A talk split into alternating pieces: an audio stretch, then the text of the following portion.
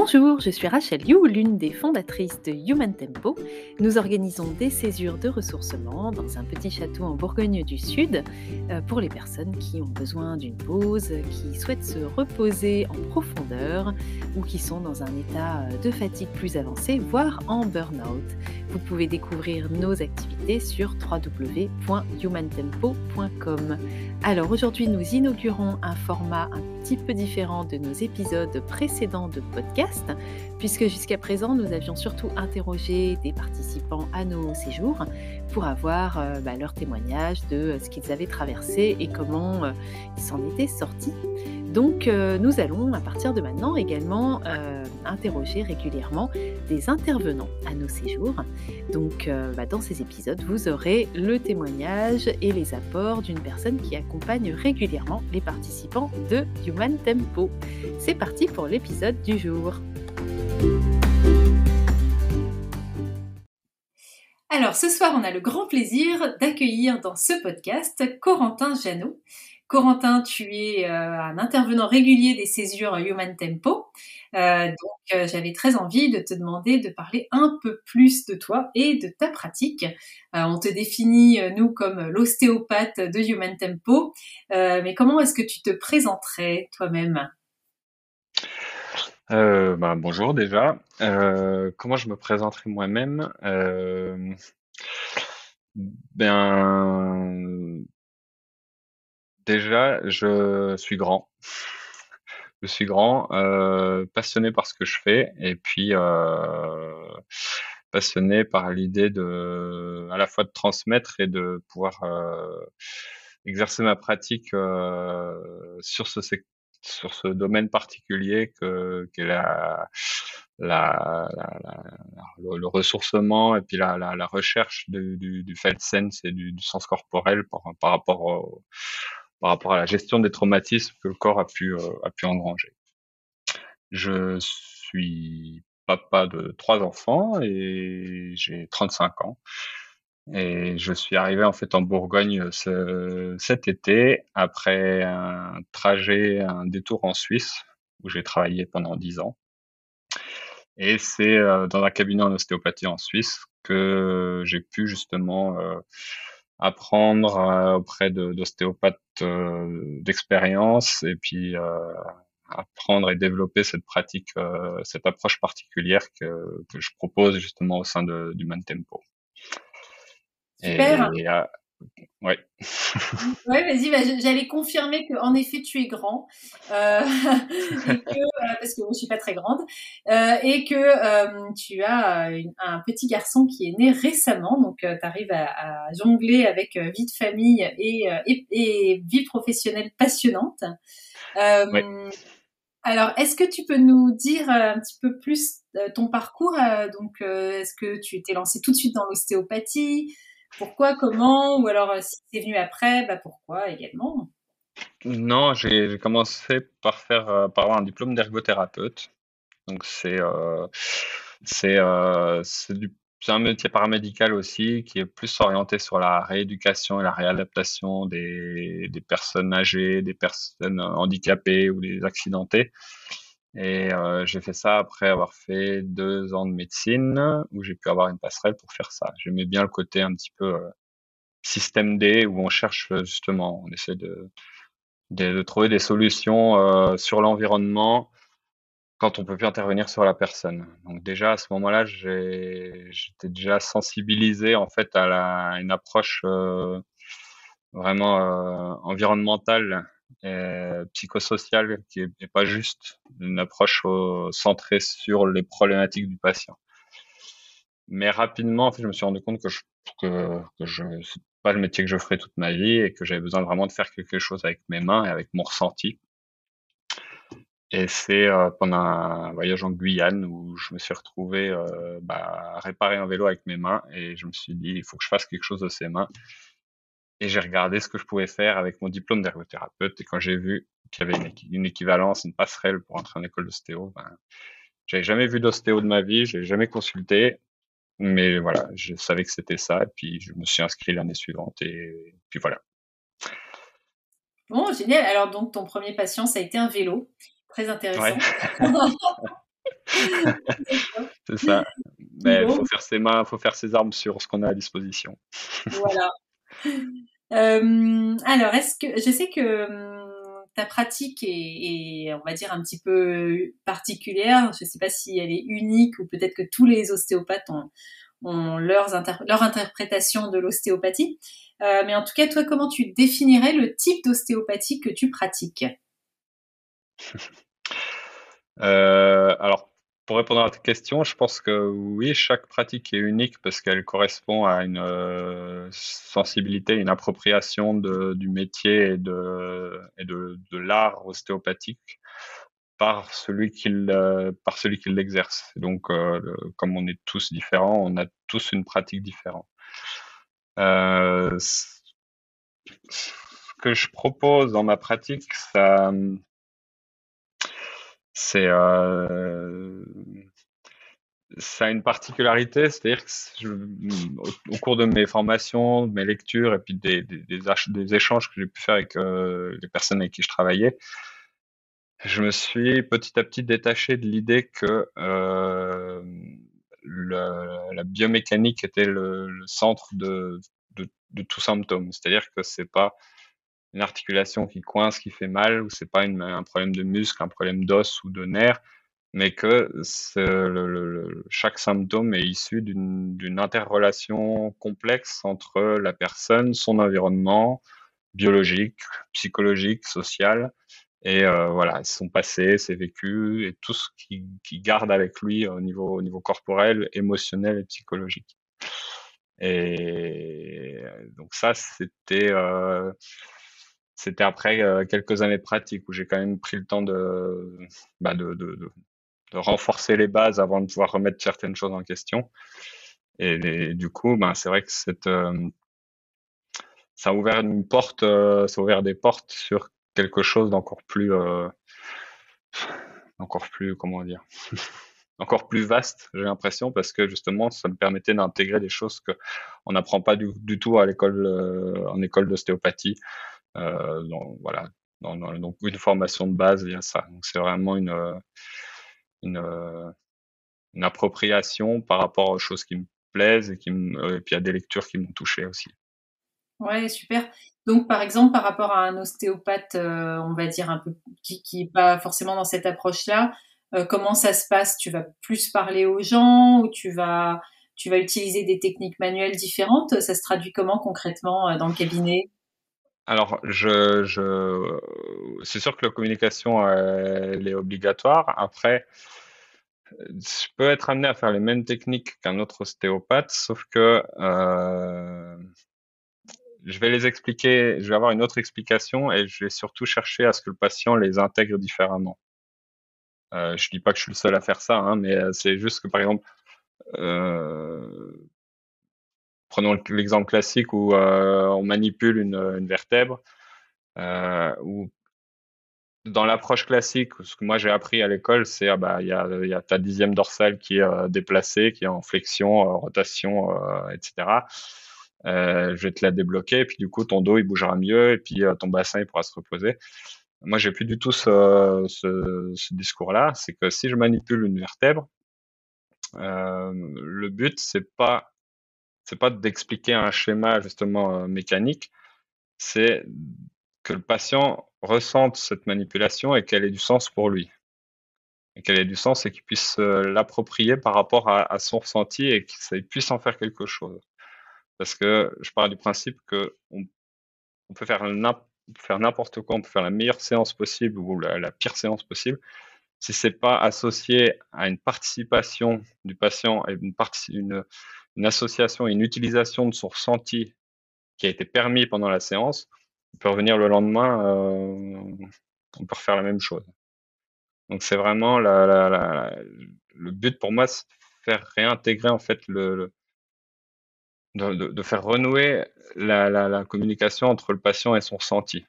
Si moi, je trouve que ça n'a pas bougé, puis que j'ai pas fait une séance terrible, mais euh, une fois le patient il se relève et, il, a, vraiment, ressenti des changements, il a vraiment, voilà, ça, ça lui a parlé ce que j'ai fait, et eh ben c'est parfait. Alors que l'inverse, si moi j'ai l'impression d'avoir fait une séance parfaite, qui a tout qui s'explique, mais que le patient il n'était pas, participant dans son traitement et qu'il n'y avait pas cette, cette recherche du, bah, de ce qu'on de ce qu'on appelle le felt sense. Et ça fera ouais, 40% réussi pour moi. Oui, donc euh, cette approche où le, le, patient en fait est partie prenante euh, de la recherche de solutions, c'est ça que tu appelles le felt sense, c'est ça? Mmh, Non, parce que la, la, la, la, prendre partie dans son traitement et, dans, dans, et faire partie de la solution, c'est un, un prérequis euh, dans, qui, qui, devrait être dans n'importe quelle, euh, n'importe quelle thérapie, n'importe quel coaching, n'importe quelle euh, prise en charge. Le, le, le felt sense, c'est en fait c'est un, c'est quelque chose qui a été décrit par euh, Eugène Genlin. C'est la personne qui a développé le focusing. Le focusing. Le focusing, ouais. C'est c'est une. au départ, c'est une approche psychothérapeutique, humaniste, qui vise vraiment à, à, traiter, à faire des traitements psychothérapie, pas par l'expression en fait verbale, mais par l'expression d'un ressenti. Et j'ai découvert ça dans une lecture sur, sur justement sur le traitement de traumatisme et la façon dont le corps dissipe le traumatisme. Et comme ça, ça, ça, parlait vraiment à ce que je fais, je faisais au cabinet, ben je, me suis, me suis un peu plus lancé dans, dans cette approche-là et j'ai eu la chance de pouvoir me former avec un, avec un ostéo qui vient de Québec et qui a beaucoup travaillé, qui a, voilà, qui a développé une approche vraiment spécifique autour de ça. Et du coup, c'est quelque chose que j'ai pu encore approfondir avec lui. Et l'idée, en fait, c'est que le, on a tous, en fait, une espèce de sagesse corporelle qui, qui, qui, a une forme de ressenti et qui doit être, qui est censé être à la base de, tous nos comportements. C'est, c'est pas, c'est pas je pense donc je suis, c'est je ressens donc je pense donc je suis. C'est la, le, ressenti, il est censé être à la base de, de, de chacune de nos actions parce que on est au niveau du développement du cerveau, il y a le cerveau archaïque, il y a le cerveau vraiment primaire, et puis après, il y a les cerveaux plus complexes, le, cortex, etc., qui sont développés par-dessus. Mais ce qui régit vraiment nos comportements, nos pulsions, nos, instincts, nos, décisions, tout ça, c'est issu d'une sensation, qu'elle soit consciente ou inconsciente. Mais si je vais ouvrir la porte du frigo, c'est pas euh, c'est pas parce que je me dis que j'ai faim, c'est parce que il y a des, signaux, il y a des capteurs chimiques et mécaniques qui m'envoient l'information et la sensation de faim. Et des fois, c'est tellement instantané qu'on a presque tendance à, se dire qu'on a décidé avant de ressentir. Donc, le, fait de pouvoir retrouver accès à cette, à cette, à cette, à ce, à ce, cette sagesse corporelle, comme je dis, euh, et eh ben ça, ça permet de, de savoir justement quel est le comportement ou quelle est l'attitude appropriée?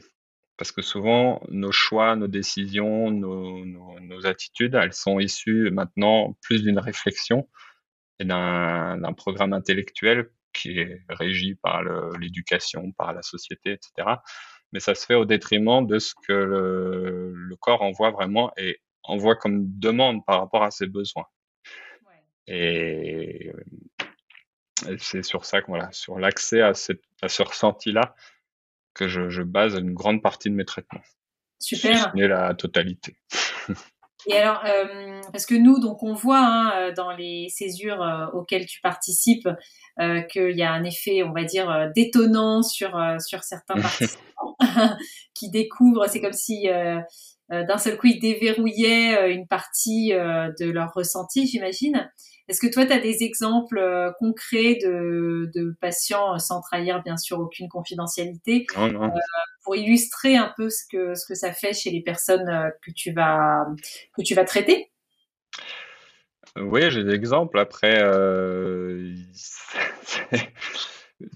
ça, ça, ça, de, de l'extérieur, ça peut paraître très très impressionnant ou ça peut même faire peur de l'extérieur parce que ça peut être des réactions assez explosives, comme tu dis. Mais euh, euh, ouais, des exemples marquants. J'ai beaucoup de patients qui, qui, qui sans arriver vraiment à redéfinir quelle était l'origine d'un traumatisme, ont vraiment eu l'impression de ressentir, de revivre en fait ce traumatisme. Et, du coup, c'est, ça peut être très violent. J'ai des, j'ai une patiente euh, qui, je sais toujours pas ce qu'elle a eu et je le saurai jamais, et puis elle non plus. Mais pendant un traitement, j'étais en train de travailler euh, sur son thorax et euh, elle s'est mise à avoir des tremblements, mais très généralisés, très diffus, à secouer la table, à taper, taper, taper, taper la table, à tel point que la table, donc c'était une table électrique, donc c'est quand même ça, voilà, ça, fait au moins plus de 180 kilos. La table s'est déplacée euh, tellement il y avait de vibrations et euh, en poussant des cris. Alors ça faisait un peu séance d'exorcisme, mais ça, ça va pas être très vendeur si, je parle de ça, mais c'est de redire à quel point dès le moment où on redonne la, la, la, la, la parole à une certaine, à, un certain sens et qu'on lui permet de s'exprimer euh, dans le but dans le but dans lequel il a été, euh, il a été produit, euh, voilà, le, le, le, mental il déconnecte parce que sinon on, on se on se briderait complètement, on, s'interdirait de faire des, des, réactions comme ça. Mais là, c'est, ça peut être très violent, comme ça peut être des fois très drôle, des, personnes qui, qui, qui, partent dans un fou rire ou qui, qui passent du rire aux larmes ou, ou au contraire euh, très apaisé. J'ai des patients où c'est où euh, c'était euh, qui était de nature très angoissée et très très anxieuse où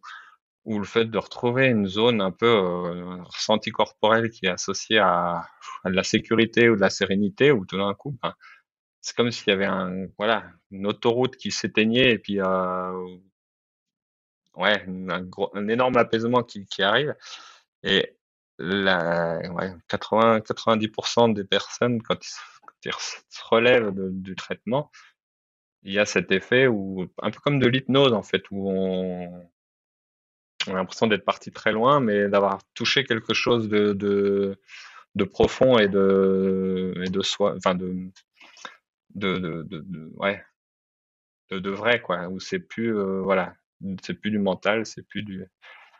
Donc, euh, ouais. Ouais, je trouve ça super intéressant, notamment euh, le, le, côté, ben c'est pas nécessaire de d'identifier euh, le traumatisme qui est à l'origine du blocage euh, pour le libérer. Donc ça, ça gagne un temps fou parce que effectivement, euh, on n'est pas toujours conscient de ce qui nous a créé nos problèmes ou parfois on peut avoir une mauvaise interprétation. Mais là, dans ton cas, tu passes directement à la solution, quoi. Donc mmh en termes d'efficacité, c'est quand même pas mal non seulement on n'est pas conscient, mais en plus, ça peut, euh, ça peut euh, empirer le phénomène de, de, de, de, ressasser certaines choses sans avoir la clé pour les résoudre.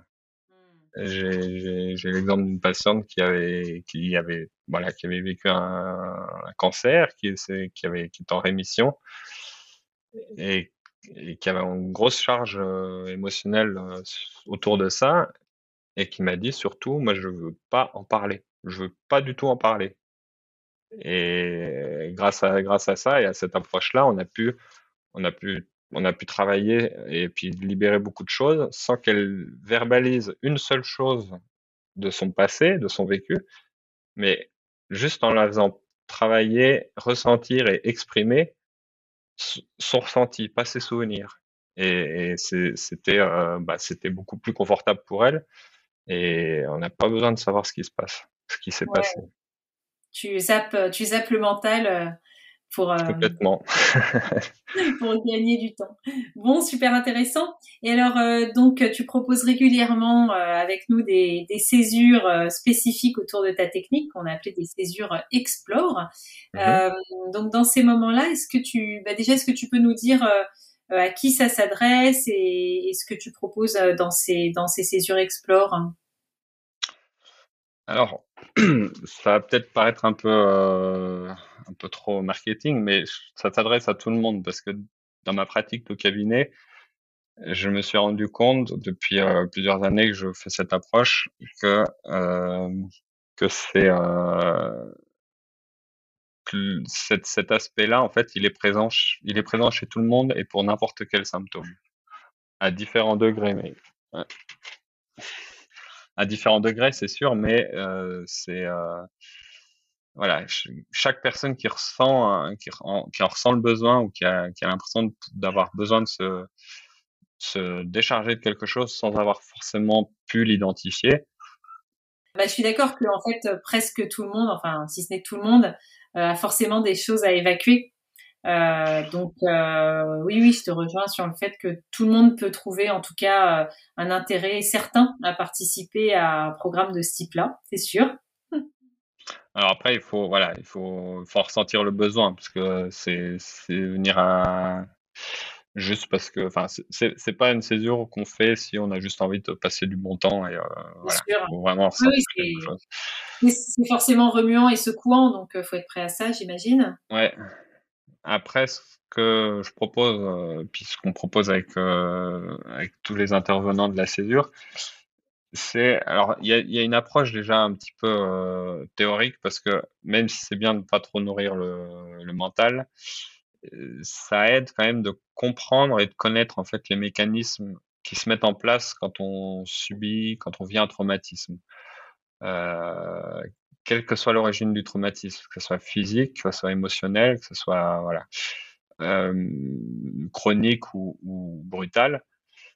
Euh, si on veut avoir si on veut agir dessus soi-même de, la bonne manière, il faut quand même avoir une compréhension je vais pas dire correct, mais il faut avoir une, un, faut arriver à changer son regard en fait sur les, les, mécanismes qui se mettent en place parce que souvent ce qui empêche d'avancer c'est euh, la méconnaissance ou la culpabilité ou la le jugement ou le voilà et c'est important de donner quand même deux trois informations théoriques pour pouvoir changer le regard et puis du coup amorcer un, un amorcer un changement parce que c'est quand même l'objectif principal. Bien sûr. Donc, il y a de la théorie sur les mécanismes du traumatisme et sur la façon dont le corps le gère, l'encaisse et le garde. Il y a toute une approche aussi sur la, théorie polyvagale et puis le, le, les interactions entre le nerf vague et notre système, de régulation, en fait, pour, comprendre, en fait, dans quel, euh, dans quel niveau on se situe par rapport à, à son, son mode de survie. Est-ce qu'on est euh, voilà sur trois niveaux? Est-ce qu'on est au plus archaïque? Est-ce qu'on est encore est-ce qu'on a encore des ressources ou est-ce que euh, tout va bien? Donc là, ça fait Et... partie de déjà comprendre ce qui nous arrive en fait. Ouais, comprendre ce qui nous arrive, identifier où est-ce qu'on se situe, plus ou moins, quelles sont les ressources plus plus s'attacher aux ressources en place que aux, aux lacunes, parce que c'est plus sur ça que c'est ça qui fait avancer. Et puis euh, avec tout un, un, environnement justement de de cours collectifs, euh, de, de, de, de qigong, de yoga, qui vont déjà en fait mettre les participants dans un dans, un, dans une atmosphère où ils sont déjà un petit peu plus centrés sur, sur leur ressenti, même de manière très globale, mais de, voilà, de se couper un petit peu et revenir un petit peu sur eux-mêmes.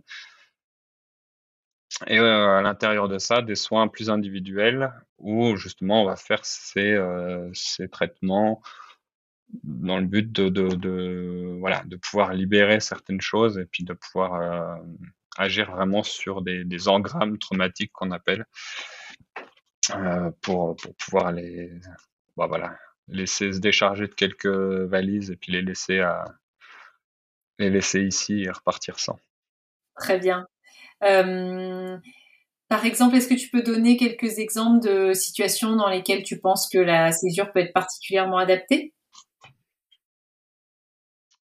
Est-ce que c'est quand, par exemple, on a on a l'impression que ben voilà, on comprend pas pourquoi il y a des, des situations qui reviennent en boucle euh, ou euh, si on a des douleurs euh, dès mmh qu'on pense à certaines choses. Est-ce que c'est ce genre de, de situation ou euh, qu'est-ce que tu que ouais. as comme exemple? Alors, euh, bah, c'est clair qu'il y a tous les bah, toutes les situations de, de, traumatisme connues, mais bon, ça, les, voilà, si c'est connu, euh, les gens savent qu'ils ont un travail à faire, même s'ils savent pas forcément quoi faire. Après, c'est, c'est moins franc comme, sensation. Euh, c'est plus des, des, ouais, des, des gens qui vont c'est vrai ce que tu dis, qu'ils vont se retrouver toujours dans le même genre de situation problématique. Et puis avoir l'impression que bah, finalement le, sort s'acharne contre eux, mais où finalement on, remarque que ces, ces gens qui, qui, qui, qui, vivent encore dans un traumatisme, leur corps répète les mêmes mécanismes. Et du coup, on a beau l'impression de changer des choses, de prendre des décisions différentes, on a toujours une, quelque chose un peu de, plus profond qui nous ramène à, prendre les mêmes décisions et à se retrouver dans les mêmes situations, à faire des rencontres, euh, des mauvaises que des mauvaises rencontres, ou à chaque fois se faire avoir, euh, se faire arnaquer, ou des, répétitions comme ça de d'emmerde qui, font que euh, ouais, ça tourne ça tourne en boucle. Après, il y a, y a l'épuisement même s'il y a, sans, forcément parler d'épuisement professionnel ou spécifique, mais un épuisement, euh, voilà, euh, un peu fourbe et puis euh, pas pas expliqué où il y a rien dans le, dans le contexte qui, explique que voilà tout va bien mais je suis fatigué ou des tensions des, des tensions chroniques sans qu'il y ait d'origine expliquée médicale ou voilà inhabituelle euh, des problèmes de sommeil, des problèmes de dépression, des problèmes d'anxiété, de spasmophilie, des, problèmes de dépendance aussi. Parce que c'est tout en fait des, des, des comportements d'évitement. Chaque fois qu'on va être dans un. Voilà. Tout ce que, tout, si vous arrivez à reconnaître un comportement d'évitement, c'est qu'il y a, y a quelque chose aussi par rapport à. Ouais. Qu'est-ce qu'on cherche à éviter l'intérêt principal du traumatisme, enfin l'effet principal pervers du traumatisme, c'est qu'il nous, il nous, il nous met encore plus dans un, dans, un évitement, dans un fonctionnement d'évitement. Et donc, comme tu le disais, c'est pas nécessaire de savoir pourquoi on a ce mécanisme d'évitement ou de répétition qui s'est mis en place, mais on peut euh, le libérer sans, sans avoir à verbaliser, sans avoir à revivre toutes les toutes les aventures douloureuses qui nous sont arrivées. C'est ça. Après, après, après, il faut aussi s'attendre à ce que des, des, des, des, réponses viennent pendant le traitement ou après.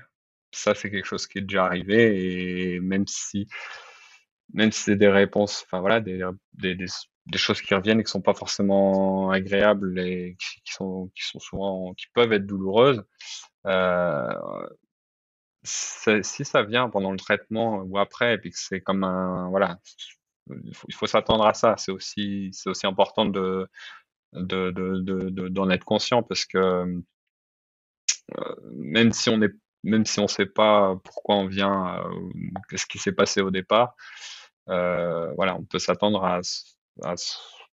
voilà, à se rendre compte, à prendre conscience de certaines choses qui sont passées ou à retrouver le souvenir de quelque chose euh, et après, voilà, moi je m'assure toujours qu'il y a un, un, entour, un environnement sécurisé pour le retour, parce que c'est pas quelque chose qu'on voilà, faut que le, le, suivi se fasse correctement et puis que et puis qu'il y un voilà, qu'il n'y ait pas de risque après pour la personne parce que ça peut ça peut être perturbant.